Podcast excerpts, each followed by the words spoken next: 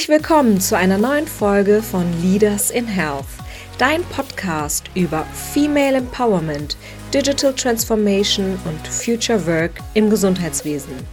Mein Name ist Dr. Dilan Sinam Sart. Ich bin Ärztin und Gründerin von Leaders in Health und dem Digital-Startup Sedidoc.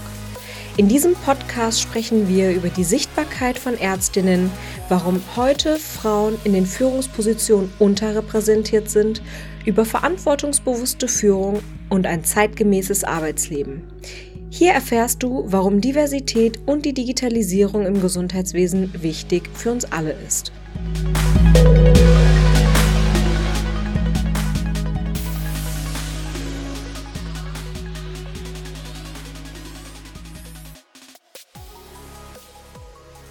Herzlich willkommen, lieber Max. Ich freue mich total, dass wir heute die Podcast-Aufnahme zusammen machen. Schön, dass du da bist. Ich freue mich auch. Vielen Dank. Ja, lieber Max, ich war total erstaunt, als ich deinen Wikipedia-Artikel gelesen habe. Das äh, hat man ja dann doch nicht so oft, beziehungsweise ich hatte noch nicht so viele Gäste bei Leaders in Health, die einen Wikipedia-Artikel haben. Total spannend, tolle Karriere, schon viel gesehen, so wie ich gesehen habe. Kannst du einmal ein bisschen von deinem medizinischen Background und von deinem Werdegang erzählen, damit unsere Zuhörerinnen auch wissen, wer heute mit dabei ist? Ja, klar, kann ich gerne machen. Also der Wikipedia-Eintrag ist nur, nur sozusagen existent, weil wir eine findige Marketingabteilung im Hause haben, die den für einen schreibt, aber das nur am Rande. Ich bin äh, aktuell seit ungefähr sechs Jahren, leite ich die chirurgische Klinik am Klinikum Dortmund, großes äh, kommunales Krankenhaus in der Stadt Dortmund logischerweise, eines der größten Krankenhäuser hier in Nordrhein-Westfalen.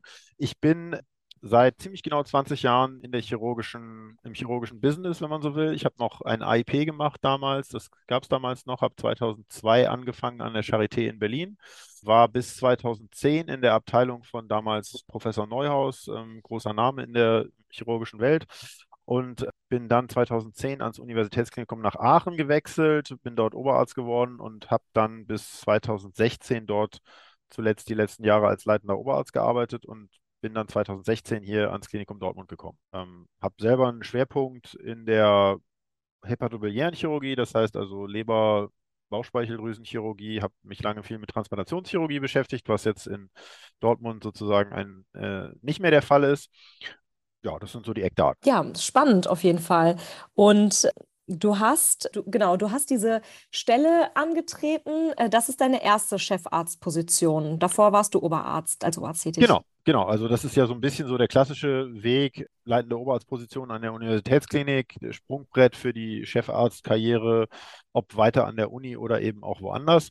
Ich habe mich äh, gegen eine langfristige universitäre Karriere entschieden, wollte aber gerne an einem großen Haus äh, tätig sein, wo ich quasi alle Möglichkeiten habe, eben abzüglich der wissenschaftlichen oder zumindest der wissenschaftlichen Tätigkeit im größeren Ausmaß, was ja an der Uni äh, erforderlich ist. Und ähm, das, mein Schwerpunkt lag mehr immer oder mein Interessensschwerpunkt lag mehr immer auf dem operativen und klinischen Aspekt, was nicht heißt, dass wir hier, hier und dort doch noch ein bisschen wissenschaftlich tätig sind, aber eben nicht so ähm, mit nicht so einem starken Fokus. Und ähm, deswegen war das für mich hier in Dortmund ein ideales Stellenprofil, dachte ich, habe mich beworben, hatte dann das große Glück, die Stelle auch zu bekommen und äh, habe dann ähm, das auch hier tatsächlich so vorgefunden, wie ich mir das gewünscht habe. Habe es logischerweise noch ein bisschen entwickeln können und bin noch weiter dabei, aber insgesamt war das für mich ein, ein sehr schönes Paket. Ja, sehr schön. Und äh, sag mal, wenn du sagst, die Stelle war ausgeschrieben, ich habe mich beworben und dann habe ich die Stelle auch bekommen, hört sich nach Bilderbuch an. Wie bist du an diese Stelle gekommen? Also war es wirklich eine offene Ausschreibung und du bist durch Bewerbungsprozesse gegangen?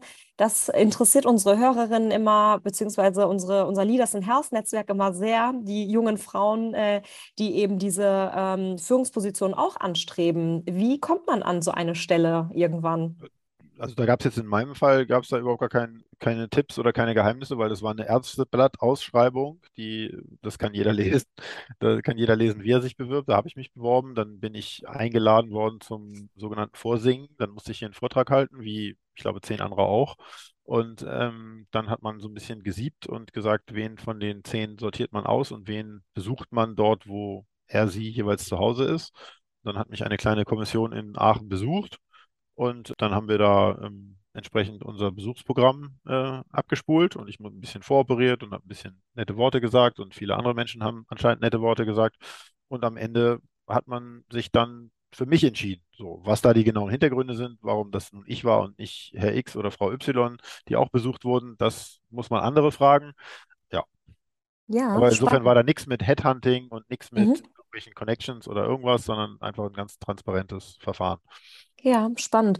Und das heißt, dein Haus, wo du ähm, zuvor gearbeitet hast, wusste, es kommt jemand, weil du dich Genau. für so eine Stelle bewirbst oder eben die Ambition hast, so eine Stelle einzunehmen. Wäre das, also hast du das ganz transparent angekündigt bei deinem damaligen Chef und das war völlig in Ordnung, dass du vielleicht gehst? Beziehungsweise, was wäre passiert, wenn die dich nicht genommen hätten? Hättest du Nee. einfach weiter, wie wärst du damit umgegangen? Das ist immer ein ganz spannendes Thema bei uns.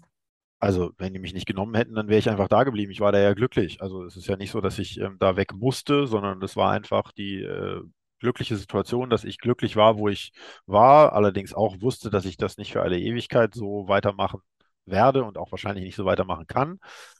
Und ähm, dann kam diese Stelle um die Ecke, die angeboten oder die ausgeschrieben war. Wenn ich die nicht bekommen hätte, dann hätte ich vielleicht ein Jahr später, zwei Jahre später eine ähnlich gelagerte Stelle an in einer anderen Stadt äh, bekommen. Wer weiß. Ich hatte jetzt das Glück, hier unterzukommen. Das äh, ist bis zum heutigen Tage nach wie vor erfreulich. Aber ähm, das war eine Luxussituation. Ich habe mich wohlgefühlt, wo ich war. Ich hab, ähm, hätte da weitermachen können, auch noch längerfristig weitermachen können. So alt war ich noch nicht. Ähm, ich hatte ein extrem enges Verhältnis zu meinem damaligen Chef und natürlich haben wir das völlig transparent gemacht. Und an der Universitätsklinik ist das ja auch in der Tat gang und gäbe, dass die leitenden Oberärzte sich ihr Sprungbrett suchen und dann irgendwann mal springen wollen. Und in der Regel ist das ja auch eine Ehre für die Chefs, die Chefs weiter oder die jungen Leute weiter als Chefs irgendwo unterzubringen. Insofern hat mir da keiner Steine in den Weg gelegt. Ja, das ist auch eine äh, wirklich schöne Ansichtssache. Es gibt nämlich immer wieder das Thema, unsere Frauen würden sich weniger trauen und die Perspektive, also es gibt natürlich viele, viele Gründe, warum, warum wir so wenig Frauen in Führungspositionen haben. Das eine Thema ist äh, natürlich einerseits, dass die Pipeline sehr dünn ist. Wir haben auch wenig Oberärztinnen, irgendwie drei aus zehn äh, Oberärztinnen, ein aus zehn äh, Chefs äh, ist dann eine sozusagen Chefin. Und einerseits die Pipeline gering, einerseits kommen die dort nicht an. Also es gibt mehrere Themen und ein Thema, was immer wieder zur Sprache kommt, ist, dass sie sich nicht trauen. Was denken andere über mich? Bin ich genug? Kann ich das?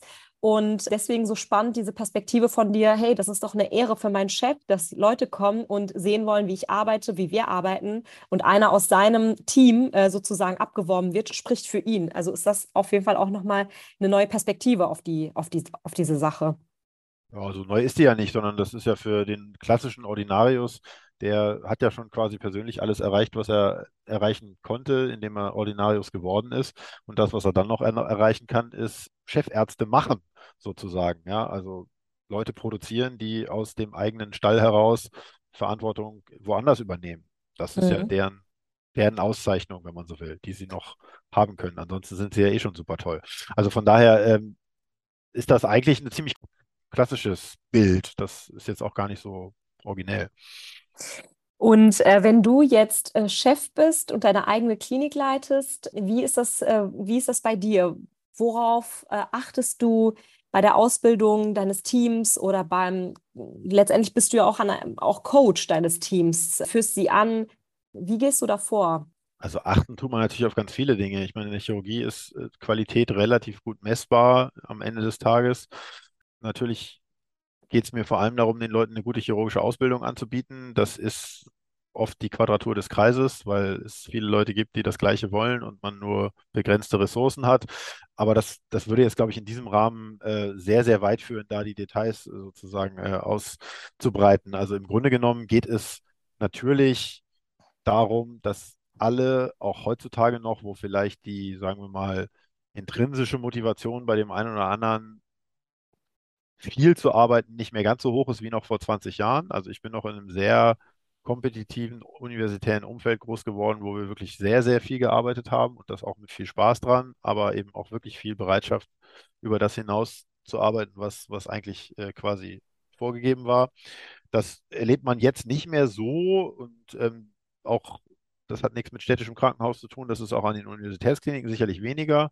Das ist ja auch alles gut, wenn die Entwicklung so ist, aber trotzdem ist ja das oberste Gebot immer noch, wir sind relativ viel alle bei der Arbeit und wir wollen da irgendwie Spaß dran haben. Dementsprechend ist es, glaube ich, das eines der wichtigsten Kriterien schon den Leuten irgendwie die Freude ähm, am Beruf und ähm, den Spaß dabei zu vermitteln. Das geht natürlich zum einen über selber ein bisschen vorleben, dass es Spaß macht, selber ein bisschen vorleben, dass, dass man nicht in irgendwelchen starren, äh, unflexiblen Hierarchien denkt. Ähm, zugänglich sein, offenes Ohr haben, so diese ganzen Dinge, da habe ich ja auch nichts neu erfunden. Das ist, sind ja alles Dinge, die irgendwie mit äh, bisschen gesunden Menschenverstand äh, zu tun haben. Ja, und dann ist es natürlich am Ende des Tages aber auch ganz oft der persönliche Einsatz der Einzelnen, wo sich die Spreu vom Weizen trennt. Also ganz klar, ich werde jetzt hier niemanden fördern, der die Hälfte von dem leistet, was die Nebenfrau der Nebenmann leistet. Und ähm, die gleich behandeln. Das, das ist schon eine Meritokratie nach wie vor. Das ist auch gut so. Mhm. Jetzt ähm, haben wir gerade davon gesprochen, eben Strukturen übernehmen, Strukturen weiterentwickeln. Ich hatte ja gerade bei unserem Vorgespräch schon erwähnt, dass ich mein eigenes Startup gegründet habe. Ich habe ein Team aufgebaut, von am Anfang mit einem Entwickler, dann wurden es vier, dann wurden es acht und das Team wurde immer größer und konnte so ein bisschen natürlich auch ähm, gestalten, wie, wie unsere Arbeitsweise einfach ist, ne? wie wir gemeinsam arbeiten. Ich meine, es war ein weißes Blatt Papier, und äh, gelernt habe ich es auch nicht äh, im Medizinstudium, sondern äh, habe dann eben Strukturen geschaffen, wo es möglich ist, remote zu arbeiten. Wir arbeiten total viel digital. Die Leute sind in ganz Deutschland verteilt. Eine meiner Ärztinnen ist sogar auf Korfu, also überall. Und äh, mir ist wichtig, dass Leistung eben erbracht wird. Gar nicht, ähm, bei mir ist noch der Vorteil, ähm, es gibt kein 8, also kein 9 to 5. Äh, es kann jederzeit gearbeitet werden. Hauptsache, die Arbeit wird abgeliefert und das sind eigentlich unsere, unsere festen Deadlines. Wenn ich mir jetzt Krankenhaus vorstelle, denn äh, das äh, ist natürlich auch nochmal ein, ein interessantes Thema, wie viel Gestaltungsspielraum hat man als, als Führungskraft? Weil einige Strukturen sind ja relativ starr äh, leider immer noch. Wo gibt es da Spielraum? Kannst du uns da vielleicht ein bisschen Insights geben? Tja, also ich meine, wie viel Gestaltungsspielraum habe ich? Natürlich bin ich auch Teil eines großen Klinikums und kann nicht erwarten, dass jetzt äh, ich irgendwelche anderen Brötchen backen kann als ähm, die anderen Klinikdirektorinnen und Klin Klinikdirektoren hier im Haus. Ne? Also natürlich muss man sich irgendwo in so ein Gefüge einfügen. Ich glaube, ein großer Vorteil des Ladens, an dem ich hier arbeite, ist, dass die Leute schon gut miteinander reden können, also sprich Kliniker, Geschäftsführung, alle, die so irgendwie strategisch an einem Strang ziehen sollten. Das hat hier bisher immer sehr, sehr gut funktioniert. Das liegt natürlich ein ganz großes Stück weit an den Persönlichkeiten, die dabei sind. Das mag auch mal sich ändern, wenn die Persönlichkeiten wechseln, sozusagen. Das, ähm, aber ich glaube, da gibt es nicht das, äh, das Rezept. Also das, also zumindest habe hab ich es nicht in der Tasche. So. Also ich versuche über vernünftige Qualität gepaart mit vernünftiger Kommunikation, ähm, dass es für alle Beteiligten einigermaßen gut läuft. Und irgendwo sehe ich aber auch, dass ähm, man natürlich Grenzen hat in dem, was man beeinflussen kann. Also natürlich kann ich jetzt hier den Leuten nicht ein brandneues Bettenhaus hinstellen, damit alle sich wohler fühlen bei der Arbeit und nicht im veralteten 60er-Jahre-Bau rumlaufen müssen. Manche Dinge sind, wie sie sind. Ja?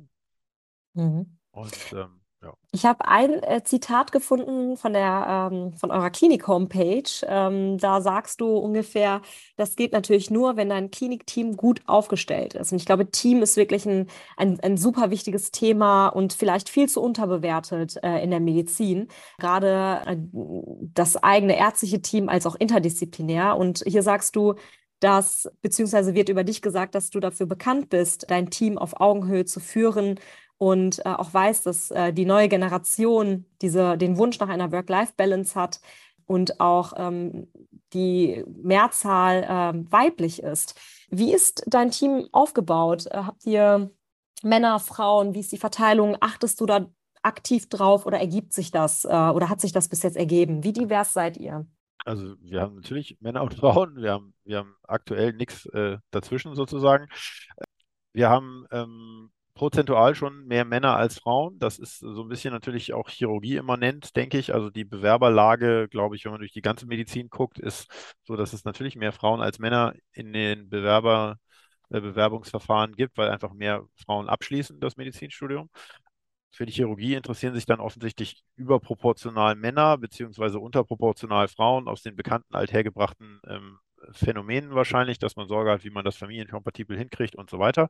Das müssen wir, glaube ich, hier nicht aufwärmen. Aber natürlich ist es dann meine Aufgabe, möglichst viele von diesen äh, Frauen auch doch für die Chirurgie zu begeistern.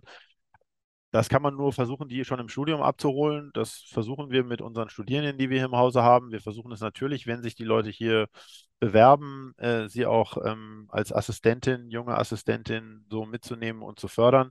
Natürlich können wir ihnen aber auch nicht eine sozusagen Bonusbehandlung zukommen lassen, in Anführungsstrichen, nur weil sie eine Frau sind. So, also das äh, ist in gewisser Weise ganz normal, wie hier jeder, jeder junge Assistent, jeder junge Assistentin behandelt wird. Da machen wir keinerlei Unterschiede und da mache ich aber auch kalkulatorisch keinen Unterschied, dass ich sage, ah, Moment mal, die könnte ja vielleicht in drei oder vier Jahren schwanger werden. Deswegen äh, gestehe ich hier das und das nicht zu oder so. Was vielleicht ganz früher in der einen oder anderen Klinik zumindest im Hinterkopf oder hinter den Kulissen durchaus mal stattgefunden haben mag. Weiß ich nicht. Aber ähm, es ist ja vollkommen klar, ähm, wir sind total angewiesen auf den weiblichen Nachwuchs. Wir werden den weiblichen Nachwuchs auch weiter fördern und äh, was die jeweiligen Protagonistinnen und Protagonisten dann daraus machen, das muss schon jeder für sich selber sehen. Also wie gesagt, es ist hier nach wie vor eine Meritokratie, da zählt weder das Geschlecht, noch zählt irgendwie das Aussehen, noch zählt sonst irgendwas, sondern es geht hier darum, vernünftige Leistung äh, zu erbringen und auch Einsatz zu zeigen und das wird dann entsprechend belohnt und das Gegenteil eben nicht. Mhm. Und äh, apropos familienkompatibel, da muss ich jetzt einmal drauf eingehen, weil ich gelesen habe, dass du ähm, zwei Monate äh, Elternzeit genommen hast ähm, und in Ecuador warst. Wo hast du das gemacht? In deiner Chefarztposition oder in deiner leitenden Oberarztstelle? Das weiß ich jetzt nicht genau. Und ähm, ja, wie kam das eigentlich an? Nee, Elternzeit habe ich jetzt nicht genommen. Also ich hatte Elternzeit habe ich vorher zweimal in meinem Leben genommen, als ich äh, in der leitenden Oberarztposition war. Das war allerdings jeweils nur ein Monat, ähm, den ich am Stück weg war. Ich war jetzt tatsächlich zwei Monate weg, kurz, kürzlich gerade erst, vor drei Monaten, in, in Ecuador, wie du schon gesagt hast, zwei Monate mit meiner Familie. Ähm, und das war jetzt einfach, wenn du so willst, ein Mini-Sabbatical. Das habe ich mir ja rausgenommen nach sechs Jahren, dass ich das jetzt einfach mal mache. Und was du schon gesagt hast, das funktioniert nur, wenn man ein vernünftig arbeitendes Team hat. Das habe ich. Da weiß ich, dass ich mich darauf verlassen kann. Und dann war es auch genau so. Und ähm, sicher hat man hier und dort mal ähm, gemerkt, dass ich nicht da bin. Aber dafür sind die anderen ja auch da, dass sie dann in die Bresche springen können. Und ähm, so ganz schlimm ist es ja auch nicht, wenn dann am, alle, am Ende alle merken, ah, es ist auch ganz gut, dass er wieder da ist.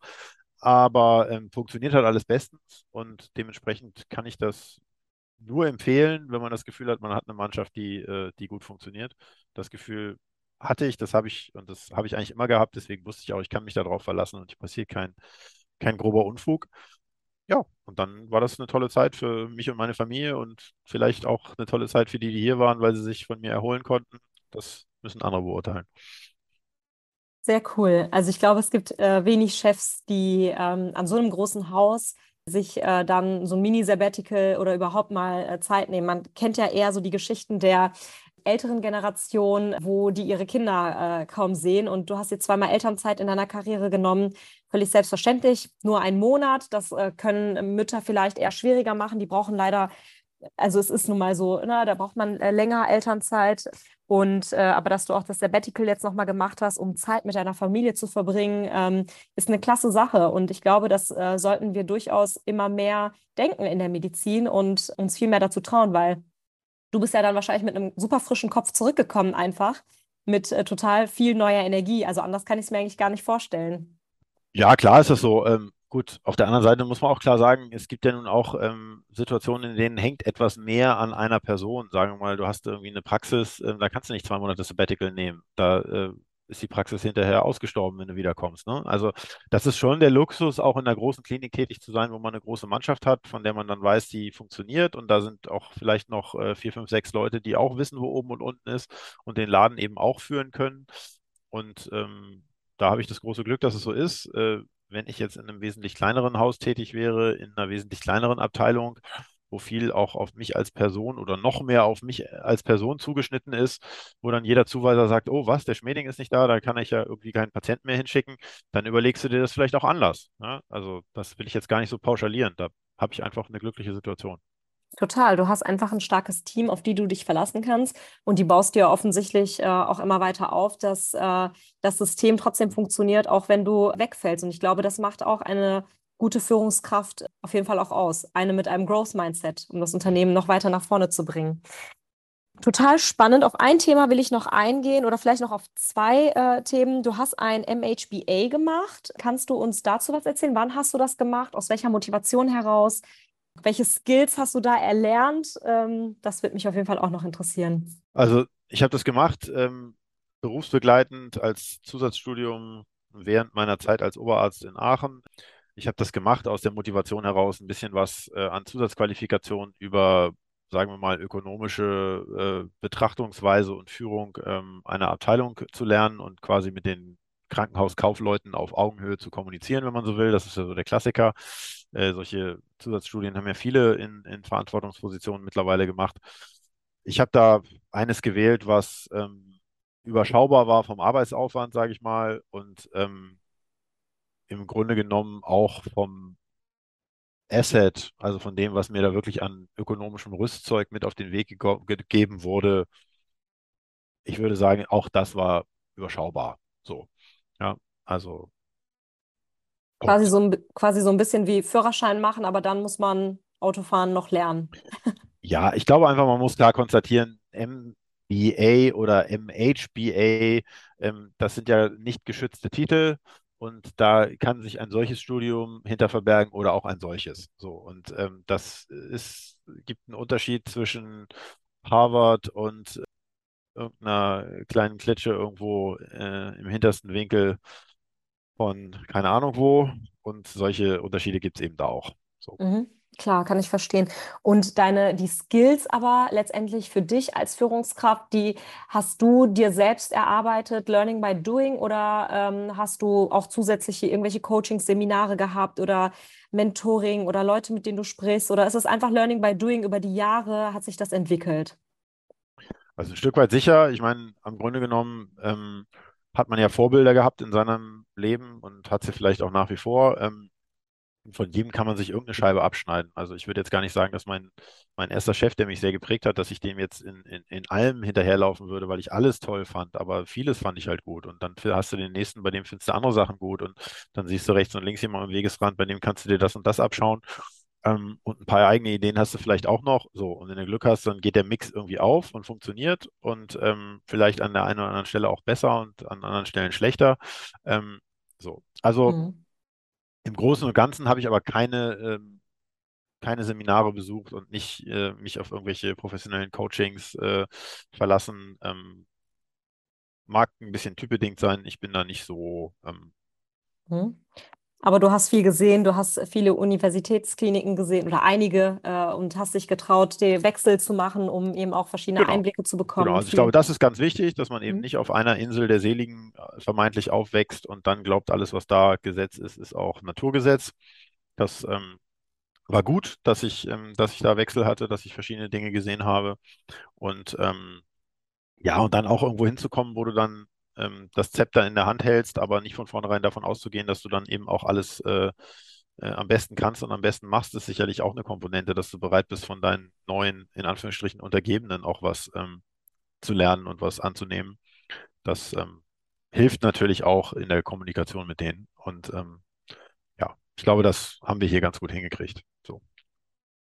Spannend, lieber Max. Toller Einblick äh, in äh, deine Chefarztposition und äh, wie du da hingekommen bist. Ganz herzlichen Dank für deine Zeit heute. Und gerne, gerne, hat mir Spaß gemacht. Ja, vielleicht sehen wir uns jetzt zu einer nächsten Podcast-Aufnahme. Herzlich gerne.